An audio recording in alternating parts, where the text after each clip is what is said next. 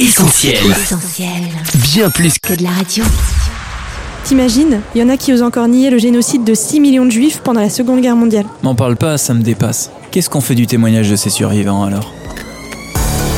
Là que je parle, Sophie et Lauriane. 6 millions, c'est le nombre de juifs exterminés entre 1939 et 1945, un génocide entré dans l'histoire, ce qui ne semble pas pour autant avoir réglé la question de l'antisémitisme. Dimanche 22 avril, environ 300 personnalités ont signé un manifeste, je cite, contre le nouvel antisémitisme en France, dénonçant entre autres un silence médiatique. Tout cela dans un contexte inquiétant d'augmentation d'actes à caractère antisémite. Sur Essentiel Lauriane, on a décidé de rompre le silence. À l'occasion de la journée nationale du souvenir des victimes de la déportation le 29 avril, nous recevons dans les studios un invité d'exception. Bienvenue à toi qui nous écoutes, tu es sur Essentiel et c'est là que tu parles. Benjamin Orenstein, bonjour. Bonjour Sophie. C'est un privilège pour nous de vous recevoir dans nos studios. Vous êtes un survivant de la Shoah et vous avez accepté notre invitation pour partager avec nous votre histoire. Merci beaucoup. Oui, un grand merci. Alors pour commencer, nous sommes allés à la rencontre de quelques personnes dans la rue. Comment le génocide juif de 39-45 est-il perçu? Je vous propose d'écouter les réponses recueillies. L'horreur totale. Je sais pas quoi dire de plus à part ça. Ah bah, L'un des plus gros génocides de l'histoire, euh, voilà, beaucoup de souffrances bah, qui continuent de jaillir euh, sur notre société. Bah, voilà, c'est quelque chose qui, qui reste encore ancré dans les mémoires, je pense. Ça m'inspire que c'était pas un élément isolé et que j'ai bien peur que ça revienne. La Shoah, l'horreur nazie. Benjamin Orenstein, une réaction à ce qu'on vient d'entendre? Ce que je viens d'entendre, c'est la dernière intervenante. Elle dit ça risque de revenir. Et fut un temps, j'ai lu les livres, même maintenant je lis beaucoup sur cette époque-là. Je lis les livres de Primo Levi, Si c'est un homme. Et j'ai retenu une phrase qui me colle à la peau et je le répète à chaque témoignage que je fais dans les établissements scolaires. Il dit, puisque ça a eu lieu, ça peut revenir.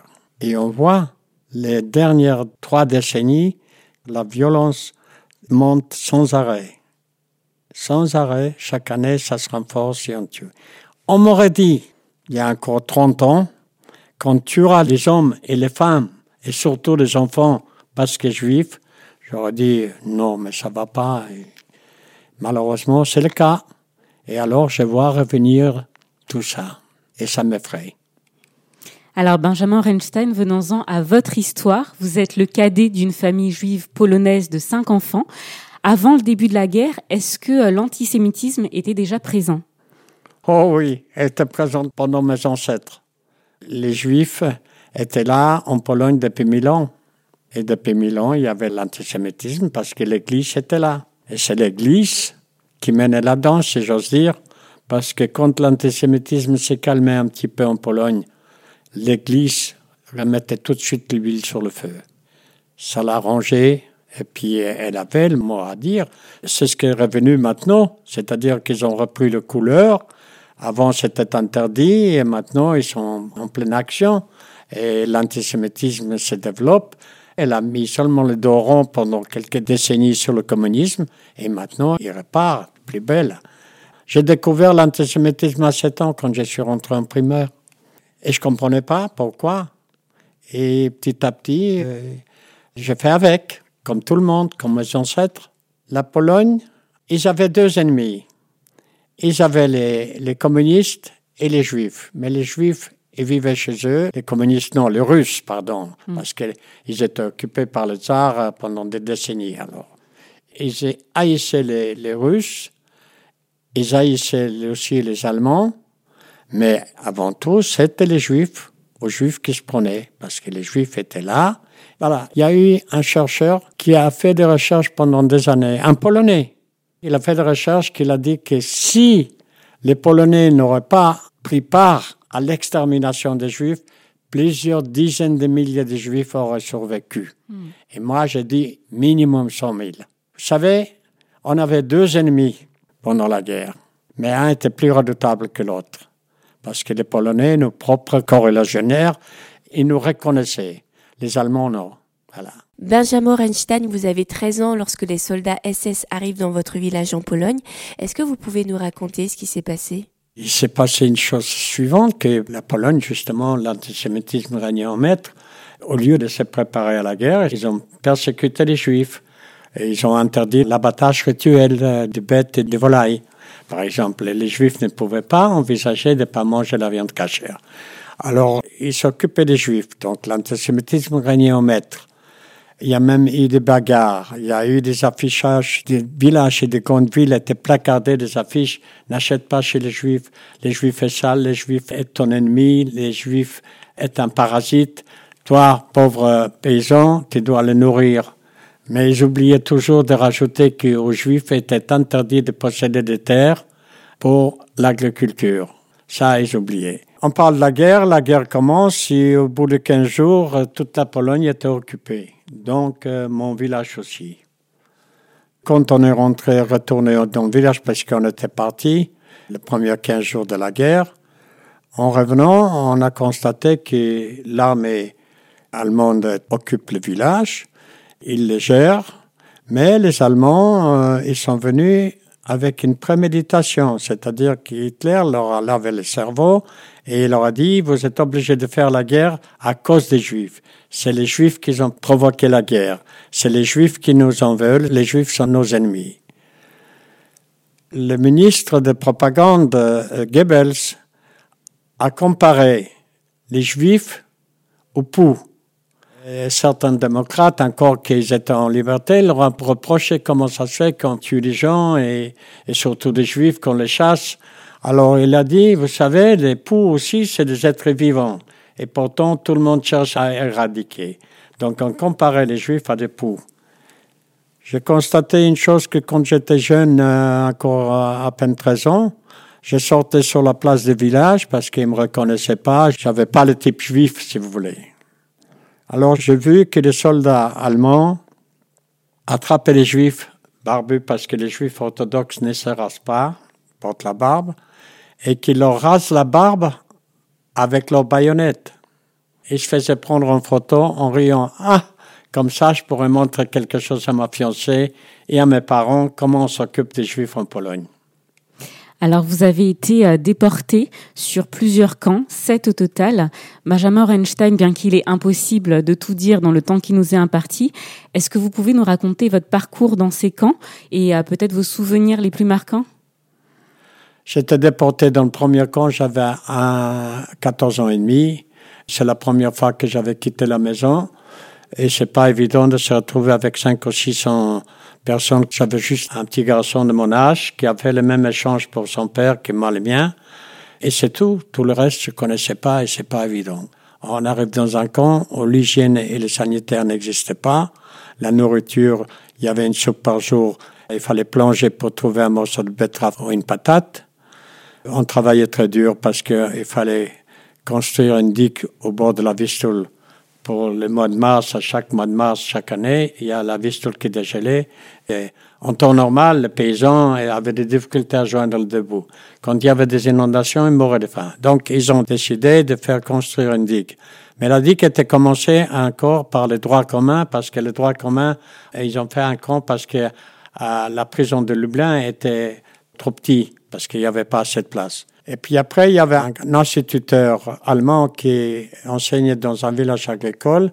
Dès que les Allemands sont arrivés, il a mis son uniforme de ça et il a commencé à persécuter les Juifs. Et puis en 1940, il a écrit à la Gestapo de Lublin, je peux ouvrir un camp des Juifs, ça vous coûtera rien, au contraire, ça vous apportera. Et puis il est allé dans le village avoisinant et raflait des Juifs. Dans ce camp-là, juste pour donner un aperçu, le premier camp, on a essayé le dimanche. Pourquoi? Parce que le dimanche, on nous amenait, comme je vous l'ai dit, il n'y avait pas d'hygiène sanitaire. On nous amenait à la Vistule pour nous laver un petit peu. On nous mettait en rang. L'ordre de marche était donné, l'ordre de courir était donné, l'ordre de chanter était donné, et surtout sur des coups de matraque et des coups de fouet. Les premiers arrivés avaient le temps de se laver, de se nettoyer, même d'enlever leurs vêtements pour faire partir la vermine, parce qu'on était bouffé par la vermine. Et voilà, le retour était donné de la même manière. Bon, pour vous donner un aperçu déjà ce que j'avais du premier camp des Juifs, parce que les Allemands avaient des appellations pour tout. Camp des Juifs, camp de travail, camp punitif, camp stalag, camp de prisonniers, camp de concentration. Il n'y a qu'une seule sorte de camp qui n'ont jamais cité les camps d'extermination. Et est-ce que vous avez un souvenir peut-être marquant dans l'un de ces camps euh, que vous avez fréquentés Quand j'étais dans le deuxième camp avec mes trois frères, bon, bah, ça allait encore parce qu'on souffrait pas trop de la faim. Mais quand j'étais séparé de mes frères, bah, c'était autre chose. Je peux vous raconter que j'étais torturé dans le camp où j'étais avec mes trois frères. Et heureusement que j'étais avec mes trois frères parce que sinon, je ne serais pas là pour vous parler. Et ça se passait de la manière suivante. On était deux garçons, on devait fondre la, la chaux pour remplacer le ciment pour la construction des écuries. La chaux, il faut attendre que ça fond pour remuer. Entre-temps, on s'est mis à parler entre nous et on ne savait pas qu'on était surveillés des palais.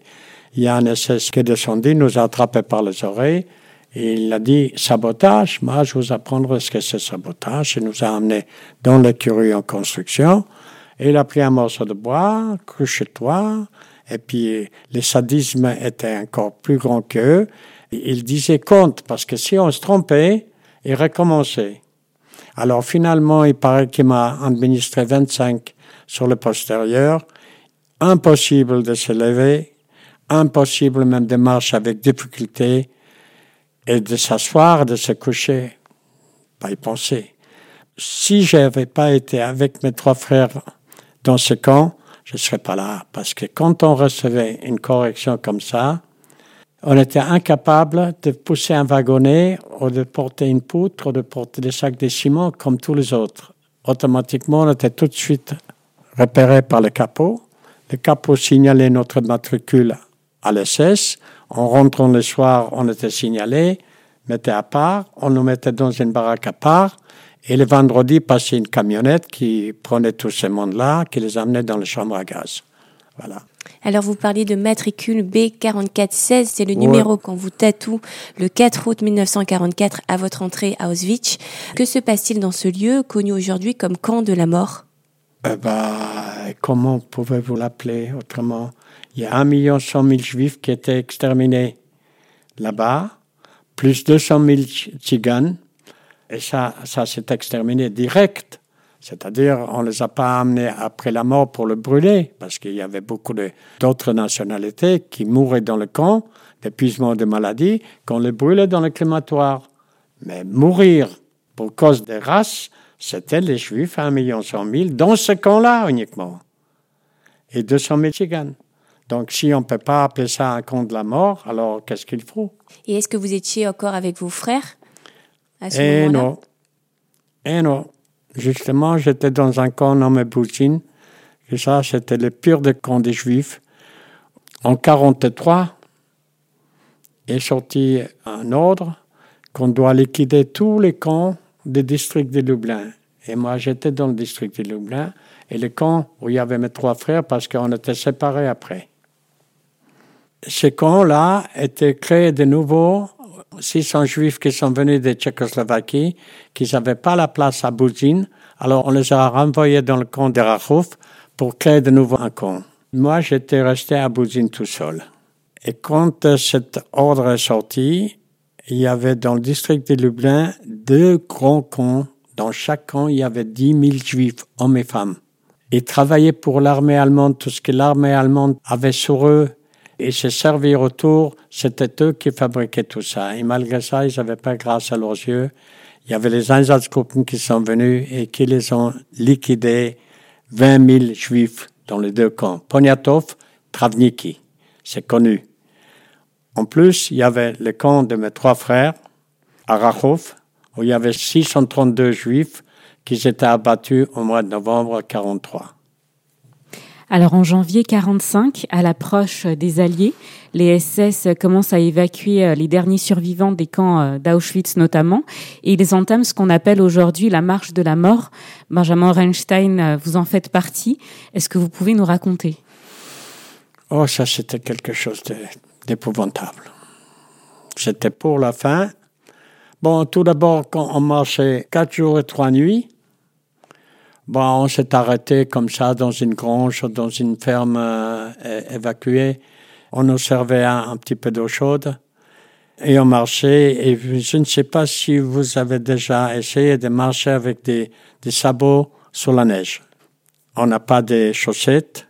On a que les pieds enveloppés dans les, dans les papiers des sacs de ciment. Parce que les journaux, il n'y en avait pas.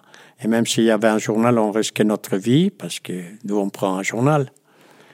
Et on marchait comme ça. Et vous savez, euh, moi, j'ai jamais su qu'on peut dormir en marchant. Et on a dormi en marchant parce que j'avais, on était deux copains, Simon Kramer et moi. C'est lui qui m'a conduit et vice versa. Et c'est comme ça qu'on est arrivé jusqu'à Gleiwitz. Et à Gleiwitz, on nous a chargés sur des plateformes ouvertes à moins 25. Et on nous transportait pendant dix jours parce que tous les camps qu'on passait par l'Autriche, par l'Allemagne, tous les camps, ils étaient surchargés. Il n'y avait plus de place. Au bout de dix jours, on est arrivé à Buchenwald et Buchenwald euh, nous a envoyés sur un commando de Dora parce que chez eux aussi, les camps étaient surpeuplés. Et c'est à Dora que j'ai terminé ma carrière. Je suis arrivé en, en janvier, début février, je crois.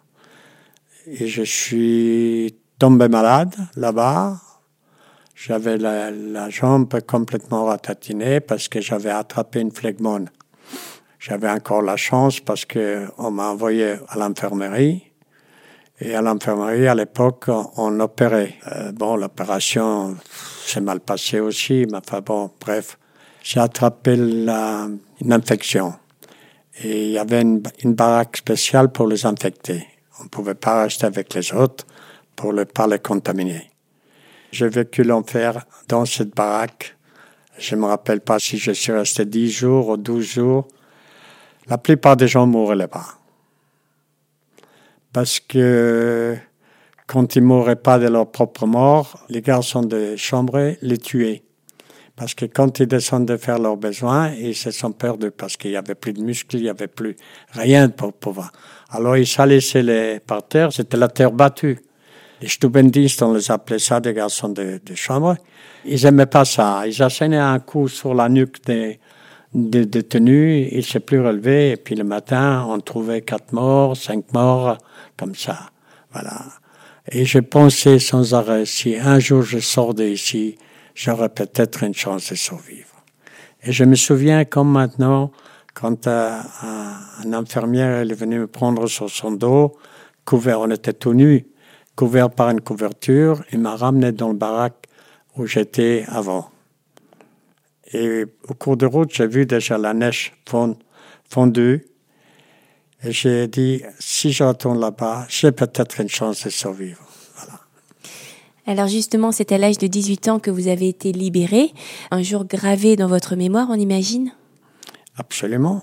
Euh, je dis toujours que euh, mes proches, ma famille savent euh, qu'ils me font un petit signe pour ma renaissance. Le 11 avril, c'est une journée pour moi très importante. Je ne peux pas m'empêcher de penser chaque année à ça. Parce que c'est vrai, je suis, je suis de nouveau rentré parmi les vivants, parce que j'étais considéré comme mort. Et ça, ça c'est un grand jour pour moi, bien sûr. Vous savez, on, on, on rêvait, on espérait, on courait, parce que bon, quand j'ai reçu la nouvelle qu'on a tué mes trois frères, et que mes parents n'existaient déjà plus puisqu'ils étaient déjà gazés, et ma sœur aussi, et ma belle-sœur, et surtout ma petite nièce de sept mois, Bon, bah, j'étais l'unique et seul survivant. Euh, j'ai eu beaucoup, beaucoup de chance parce que. Et je ne sais pas. Parce que quand j'ai appris la, la, nouvelle que mes trois frères sont déjà plus de ce monde, j'ai dit à quoi bon? À quoi bon? C'est pas la peine. Moi, ça m'arrivera aussi la même chose. Et je ne sais pas combien de temps j'ai pensé comme ça, mais l'instinct de survie, je, prends, je crois qu'il prend là-dessus et, on commence tout de suite à courir. Et chaque minute, chaque heure, chaque jour qu'on gagne, c'est une journée de gagner qui s'approche peut-être de, de, la survie. Mais on n'est pas sûr parce qu'on sait que les Allemands ne laisseront pas, ne laisseront pas de survivants. À tel point moi, je me suis dit, je voudrais seulement arriver à survivre ne serait-ce que cinq minutes pour voir la fin de cette bête immonde. Mais on n'était pas sûr parce que quand le 6 avril, dans le camp de Dora, les SS, on a vu les SS quitter les Miradors, on était sûr que le camp va sauter parce qu'ils ont certainement dynamité le camp, ils ne laisseront pas de survivants. Mais euh, la chance, c'est qu'ils n'avaient pas miné le camp et que finalement on était libéré le 11 avril euh, à 15h30 l'après-midi. Voilà. La libération, elle se fait pas dans la joie parce qu'on ne pouvait même pas pleurer, on pouvait même pas rire. On faisait des grimaces. De pleurer, on ne pouvait pas parce qu'on n'avait pas de larmes. C'est vrai. Et en plus, moi, je me suis fait un nouveau ami dans la revue, enfin dans l'infirmerie. Il était malade, il était de Bessarabie et il s'appelait Berkovici. Et il m'avait adopté parce que lui, il avait une sœur et deux frères aux États-Unis. Il a dit, après, on y va là-bas. Et quand les Américains, les deux soldats américains sont rentrés, deux grands gaillards, et ils se sont agenouillés, quittaient leur casque, posaient leur fusil, et ils ont pleuré comme des gamins. Et en même temps, j'entendais un soupir de Berkovici, et le cœur a lâché. Voilà. Hmm. Alors encore une fois, j'ai perdu un ami que je me suis, que je me suis attaché. Alors, vous êtes libre, vous êtes le seul survivant de votre famille. Comment ça se passe, le retour à la liberté, le retour à la vie? Oh, c'était pas encore la vie, c'était plutôt encore la mort, parce qu'il y avait des gens qui sont tombés comme des mouches. C'était un problème parce que les soldats américains croyaient bien faire, donner des, les rations de, qu'ils avaient, des chocolats, des biscuits, et ça, c'était mortel pour les détenus comme moi. Moi, j'étais encore malade à pas pouvoir euh, mettre un pied par terre. Je sais que je pesais 32 kilos tout, tout nu. Et j'avais la chance, de, encore toujours la chance, parce qu'un un garçon de chambre, qu'il il était valide, il m'a supplié, surtout ne mange rien, je, m'occuperai de toi. Alors il s'est occupé de moi, de me faire à, manger comme un bébé des semoules, euh, un jour la rentrée un peu de sel, un peu de, un peu de graisse, et euh, c'est comme ça qu'il m'a sorti, je ne sais pas, je me rappelle pas combien de jours qu'il m'a servi ça. Puis après, petit à petit, j'ai commencé à manger normalement, normalement, non, parce qu'il n'y avait pas, avait pas à se nourrir normalement à l'époque. Alors on imagine qu'on ne peut pas sortir d'une telle histoire sans séquelles. Quelles ont été pour vous les conséquences au sortir de la guerre et puis peut-être encore aujourd'hui? Sortie de la guerre, euh, il y avait autre chose, il y avait encore un, autre problème tout de suite à la sortie de J'espérais toujours qu'il peut-être qu'un de mes trois frères était seulement blessé, qu'il a pu s'évader, qu'il a pu s'échapper et peut-être rejoindre les, les, partisans dans la forêt. Peut-être qu'il y en aura au moins un qui survivra. Et puis désespérément, j'étais libéré au mois d'avril. Au mois de juin, on est parti pour la Suisse pour nous rendre à la vie civile, puisqu'on était euh, vraiment des, vrais sauvages. Faut pas oublier, pour nous, en Pologne, la guerre a duré six, six années. Persécution, extermination, etc. Donc, on savait, on avait même oublié comment on mange, comment on s'assoit, comment on parle aux gens. Alors, ils nous ont amenés en Suisse pour nous rendre civilisés, pas rester sauvages. J'ai pas évolué pendant ces six années, ni physiquement, encore moins intellectuellement, parce que le peu que je savais écrire, mon écriture sur le livre, sur le premier document que les Américains, l'armée américaine me délivre, la, la, signature est affreuse. Quand je regarde ça, je dis, j'avais même oublié d'écrire. Voilà. Alors, de ce côté-là, je suis sorti comme ça et puis j'espérais de retrouver quelqu'un. Et désespérément, euh, à partir du mois de juillet, il y avait des listes qui apparaissaient de la part de la Croix-Rouge internationale et les Joint. Il y avait des listes de survivants des Juifs de l'Europe entière. Et je regardais désespérément tous les jours. Et tous les jours, j'étais déçu. Et j'étais même euh, tombé dans une dépression très grave. Et j'ai encore eu la chance. Parce qu'il y a une jeune femme, Rita Huppert, qui s'est aperçue de ma détresse. Et c'est elle qui m'a vraiment aidé à m'en sortir. Alors, dans les premières années après la libération des camps, est-ce qu'on parlait de ce qui euh, s'était passé? Est-ce que vous avez constaté peut-être une curiosité ou au contraire une forme de déni? Moi, je n'ai pas parlé. Vous savez, quand j'étais libéré, on nous a transférés dans un bâtiment en, en dur, où les SS s'étaient soignés avant. Et il y avait l'ironie des sorts. On était soignés par les meilleurs médecins de l'armée euh, allemande et des infirmiers. Et ils nous ont soignés admirablement bien. Un Allemand, quand il reçoit un ordre, il le remplit à, à 200%. Voilà. Ils avaient la charge de nous soigner, alors ils nous ont soignés impeccable. Voilà, ça je dois le dire. Donc, on était dans une salle, on était dans une salle, toutes les nationalités. Et tout sur le bord de chaque lit, il y avait le drapeau de chaque nationalité, sauf la mienne. Parce que je ne voulais plus remettre le pied sur la terre polonaise. Je ne suis plus polonais. Ils m'ont pourchassé, ils m'ont persécuté, et même en bon temps, déjà avant la guerre, on n'était pas considéré, les Juifs n'étaient pas considérés comme des citoyens à part entière. Troisième zone. Ah, d'aller faire le service militaire, des impôts, ah oui, mais le reste, non. Un juif n'avait même pas le droit d'être un petit, un petit fonctionnaire, même cantonnier, ne pouvait pas être. Dans l'armée, arriver à sergent, c'était, c'était ça. Voilà. Alors, j'avais pas envie de retourner dans ce pays que, que j'avais que de mauvais souvenirs. Alors, je me, j'ai pensé qu'il est grand temps que les Juifs faisaient un pays à eux. Je ne savais pas encore comment.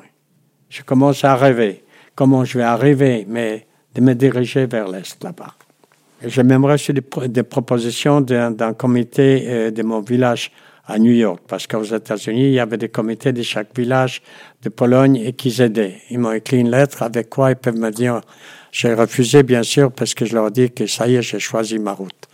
Et j'ai dit, je vais aller en Palestine, parce que je me suis rappelé que mes deux frères étaient dans une organisation sioniste et ils espéraient d'aller un jour en Palestine. Voilà. Et c'est ce que j'ai fait. On est parti en Suisse, des Suisses on est parti en Italie pour faire l'immigration illégale. Parce qu'il y avait, comme euh, beaucoup de gens le savent, les, Britanniques, ils avaient le contrôle de, la Palestine et ils interdisaient aux Juifs d'émigrer en Palestine. C'est pour ça qu'il y avait tant de morts parce que si les Juifs ils auraient pu émigrer, il y aurait eu beaucoup moins de morts. Alors il y avait les livres blancs. Les livres blancs euh, euh, donnaient un certain nombre de Juifs à émigrer chaque année. Et point. Alors nous, on ne pouvait pas attendre dans le camp toute la vie. Il fallait qu'on aille en Palestine. Alors on est parti illégalement. Et on se battait avec les Anglais avant de rentrer en Palestine. Mais avant, on est parti, passé par l'Italie et en Italie, on attendait un bateau qui vient nous chercher. Je raccourcis énormément. Et là, il y avait, euh, il y avait à peu près 650 000 juifs, hommes, femmes et enfants. Il y avait la plupart des juifs qui revenaient de l'Union soviétique, qui étaient partis et pendant la guerre, ils ont quitté la Pologne et sont partis se, se réfugier, réfugier en Union soviétique. Ils sont revenus après la guerre, donc ils n'ont pas connu la Shoah. Et il y avait un garçon de notre groupe qui voulait absolument raconter sa vie sur la Shoah. Alors il a commencé, moi j'étais assis sur le bord de la fenêtre et je l'écoutais. Et j'ai vu d'un seul coup, il y a une personne qui montre à, l'autre, à son voisin assis, et dit, nos propres frères ne le croyaient pas. Mm. On ne pouvait pas croire. Comment? Alors moi, j'ai dit, puisque les gens ne croient pas à quoi bon? Et j'ai mis 48 ans à commencer à parler. Pourquoi?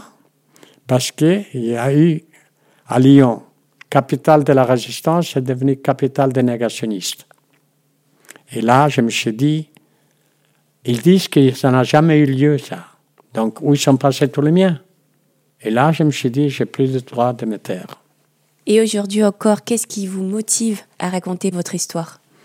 Parce que euh, je n'ai pas le droit de me taire et je dois le raconter puisque j'ai eu la chance de survivre. Primo l'a dit, Ça, je l'ai déjà dit, mais il y a une autre, une autre citation de mon ami Elie Wiesel qui a disparu il y a un an et demi. Il a dit L'assassin tue toujours, toujours deux fois. La deuxième fois, il veut cacher le mort qu'il a fait. Mais si nous, on ne parle pas, si nous, on ne rappellera pas ça sans arrêt, c'est nous qu'on le tuera une seconde fois. Et je n'ai pas envie de tuer tous les miens une seconde fois. Ça me permet de parler de tous les miens parce que, euh, bizarrement, je ne peux pas vous expliquer ça, depuis que je témoigne, bientôt trentaine d'années, euh, mes cauchemars ont presque disparu. Et pour moi, c'est très important que je parle de tous les miens, parce qu'il n'y a même pas une photo. J'ai juste une seule photo de ma sœur, miraculeusement euh, euh, retrouvée. Et donc, euh, c'est un, très important. Vous savez, chez les Juifs, quand on va au cimetière, on pose une petite pierre sur une tombe qu'on a, quelqu'un qu'on a connu. Voilà, un témoignage. Voilà, je suis là, je pense à toi. Moi, je peux même pas le faire, j'ai même pas les cendres. Donc, de parler de tous les miens. Et c'est important que les jeunes, ils apprennent. Parce qu'il y a beaucoup de jeunes et même de moins jeunes qui ne savent pas ce qui s'est passé. Voilà.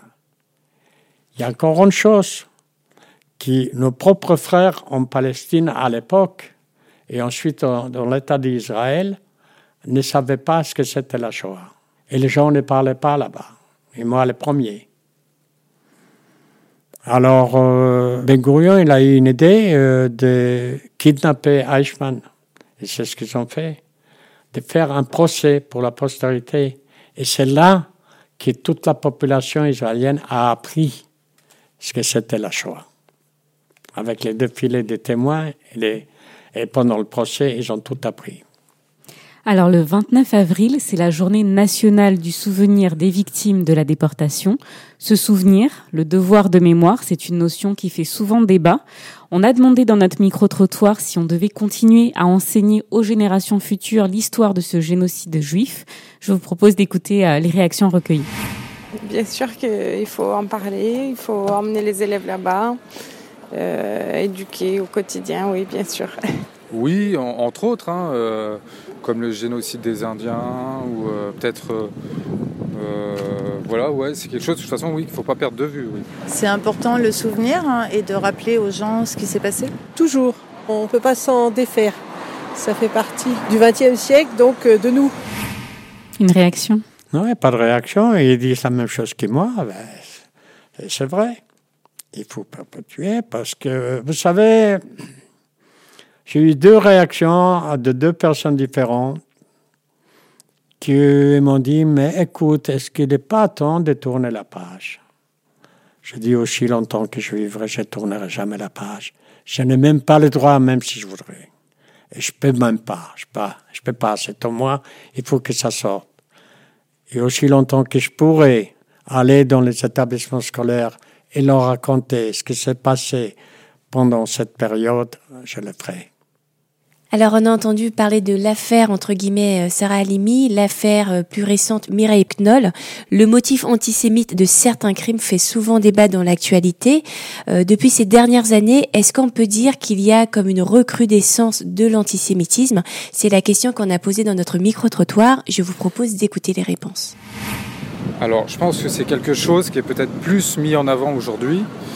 L'antisémitisme, ça a toujours été dans, notre société. C'est quelque chose qui est, toujours là en, toile, en fond. Et aujourd'hui, c'est vrai qu'on en parle plus parce qu'en même temps, l'actualité fait que euh, c'est un sujet qui est, euh, qui est très présent et aussi qui exacerbe pas mal les, les tensions, on va dire. Voilà. Il y a une recrudescence de l'antisémitisme et du racisme, tout simplement. Un peu, oui, malheureusement. Un peu. Qu'en pensez-vous? Eh ben, je pense qu'ils ont raison, mais bon, l'antisémitisme, là, le monsieur l'a bien décrit, l'antisémitisme a, toujours euh, existé, seulement ils ont fait le dos rond pendant un certain temps.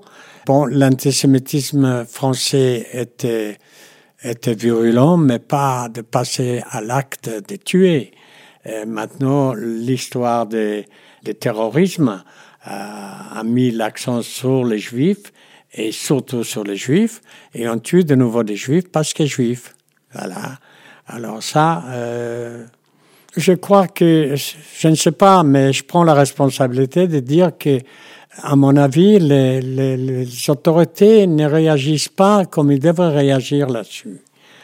Parce que, vous savez, quand Daladier et Chamberlain sont revenus de l'accord de Munich, euh, Chamberlain, il a exhibé un papier, voilà la lettre de Hitler, il me garantit qu'il ne touchera pas si on, on lui donne des sous-dettes.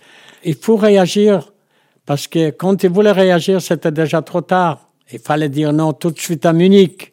Et à l'époque, on pouvait faire encore et espérer quelque chose. Après, c'était trop tard. Et là, je dis la même chose au, au, à mes témoignages. Si un jour vous faites des hautes études, si vous devenez haut fonctionnaire, peut-être même ministre, quand un jour vous recevez un ordre ou quelque chose à faire qui est contre votre conscience, dites tout de suite non, parce qu'après c'est trop tard. À mon avis, les autorités ne réagissent pas assez fort là-dessus. Oh, on dit, oui, c'est l'histoire de Palestine, des Palestiniens, d'Israël. Ça. Non, non, non. Non, non, on voit bien, vous savez, le, le Bataclan, c'est pas tout seul, Nice non plus, etc. On tue des, des Français, des bons Français. Maintenant, il faudra savoir si les Juifs ils font partie des paysages français et s'ils sont considérés comme des citoyens français, eh ben, il faut agir autrement que jusqu'à maintenant. Selon une étude du Congrès juif mondial, un post antisémite est publié toutes les 83 secondes sur les réseaux sociaux. Et au cours des 24 premiers jours du mois de janvier 2018, 2600 messages ont nié l'existence de la Shoah. Alors, le négationnisme fait encore des ravages. Et euh, parmi les plus jeunes, Benjamin Orenstein, quel est votre sentiment là-dessus?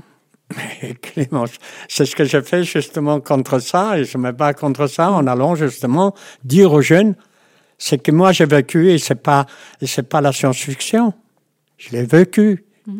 Et j'ai survécu. J'ai eu la chance de, de, de, de, survivre, de pouvoir leur raconter tout ça. Voilà. C'est évident, mais il y a, il y a tout ce qui circule de, de, sur Internet, c'est affreux. Il y, a, il y a une anarchie complète, tout le monde peut dire ce qu'il veut, d'insulter tout le monde et d'inciter à la haine.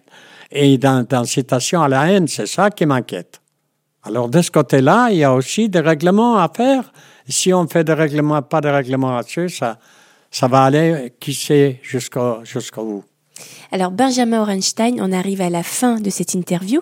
Est-ce que vous auriez déjà, oui, déjà pour nous on peut le dire, est-ce que vous auriez un dernier message à adresser à nos auditeurs? Des messages, je ne suis pas un messager. Je, je voudrais seulement que les jeunes s'intéressent à cette histoire-là.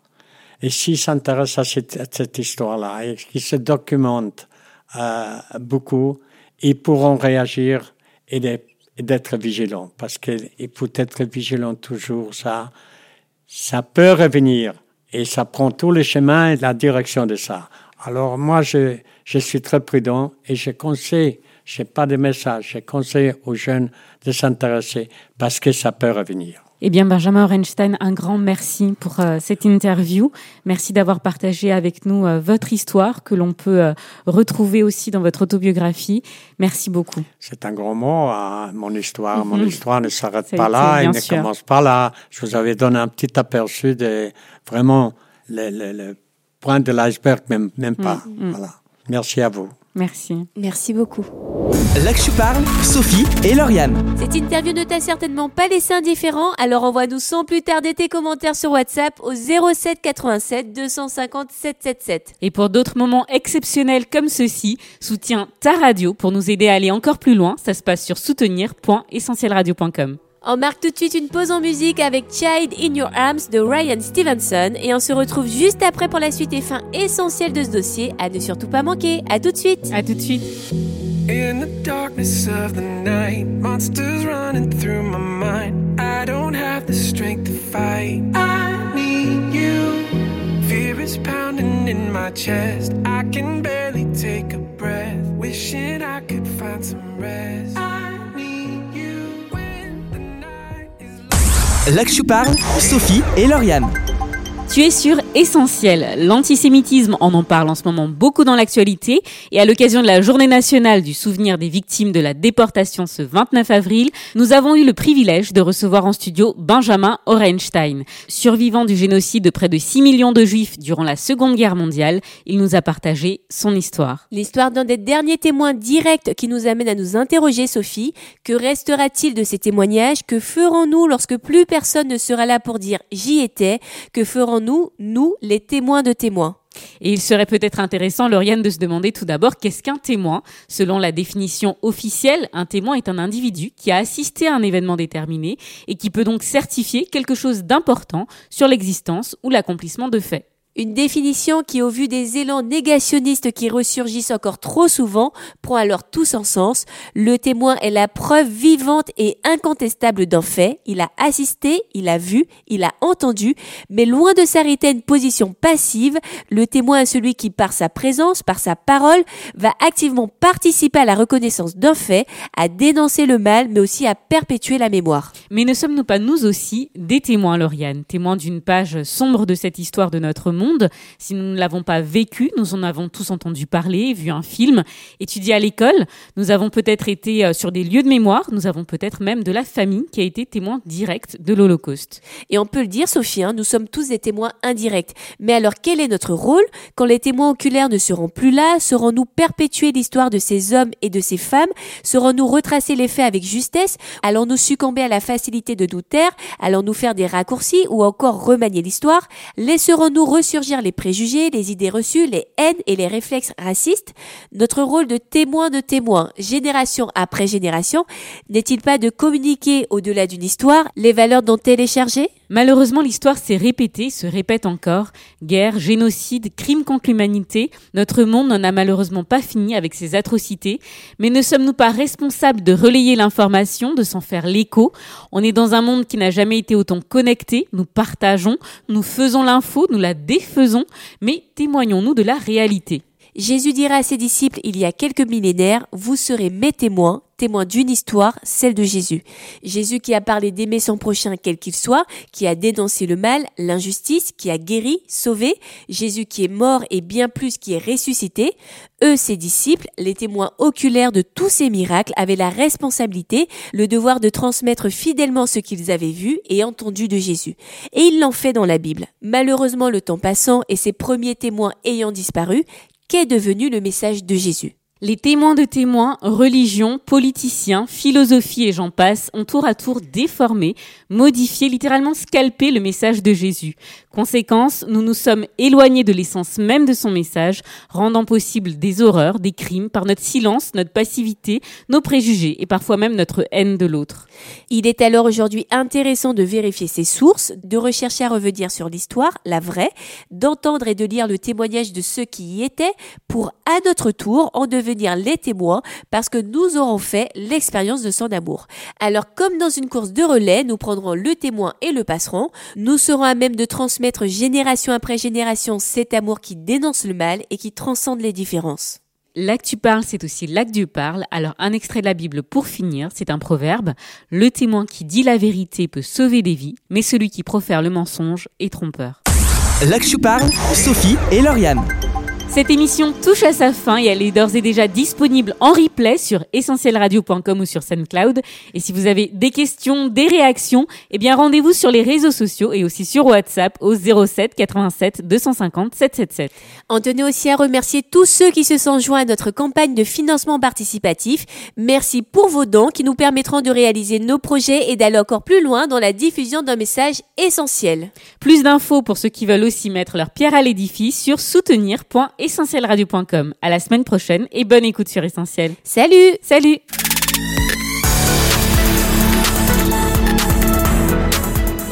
Oui, bonsoir à toute l'équipe d'Actu Parle. Je voulais faire un petit euh, retour sur l'émission de Martin Luther King et je voulais vraiment euh, dire merci à votre euh, bah, spécialiste que vous aviez invitée parce qu'elle avait un discours vraiment très positif et surtout elle nous a permis effectivement de, de garder en tête que ben, même si il a eu un rêve, Martin Luther King, ce rêve n'est pas encore brisé et qui peut être réalisé.